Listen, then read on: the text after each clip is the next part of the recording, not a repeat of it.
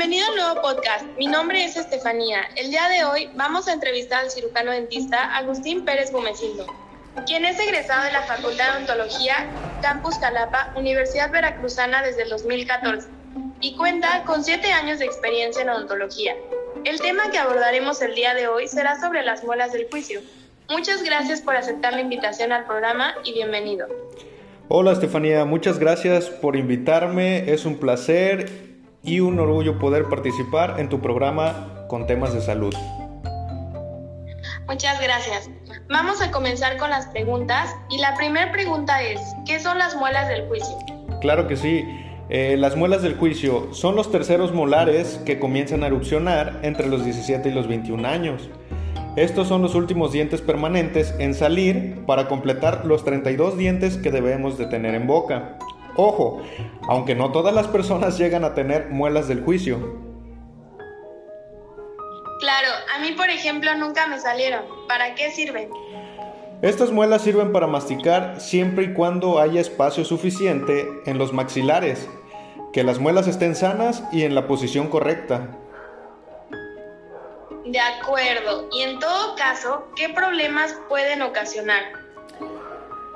Eh, si estas están impactadas, que es cuando erupcionan o salen en mala posición, significa que se quedaron atrapadas en el hueso del maxilar o debajo de la encía, provocando así una zona donde los alimentos se quedan atorados y provocan el crecimiento de bacterias.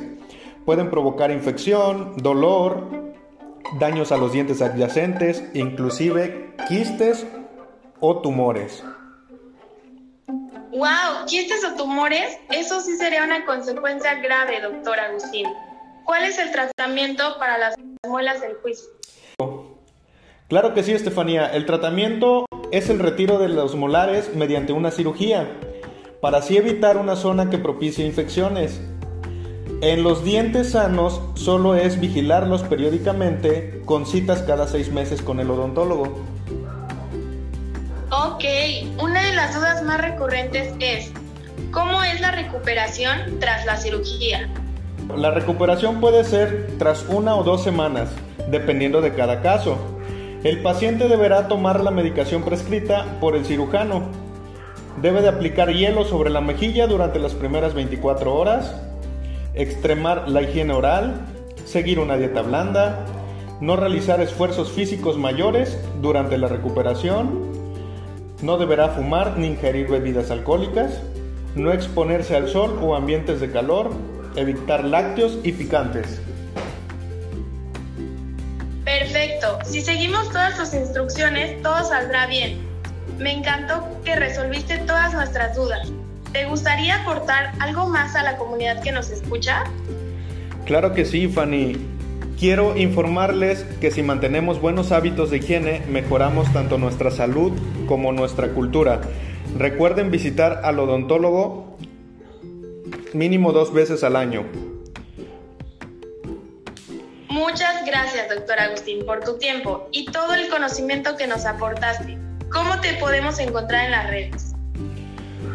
En las redes nos pueden seguir y encontrar en Facebook como Dental Elite Jalapa, en Instagram nos encuentran como Dental Elite-Jalapa. Perfecto. Con tu carisma y profesionalidad, brindas una excelente atención a los pacientes. Y a ti que nos escuchas, gracias por tomarte estos minutos para escuchar el podcast. Recuerda que cuidar de tu salud es parte del amor propio. Que tengas un lindo día y nos vemos en el siguiente capítulo.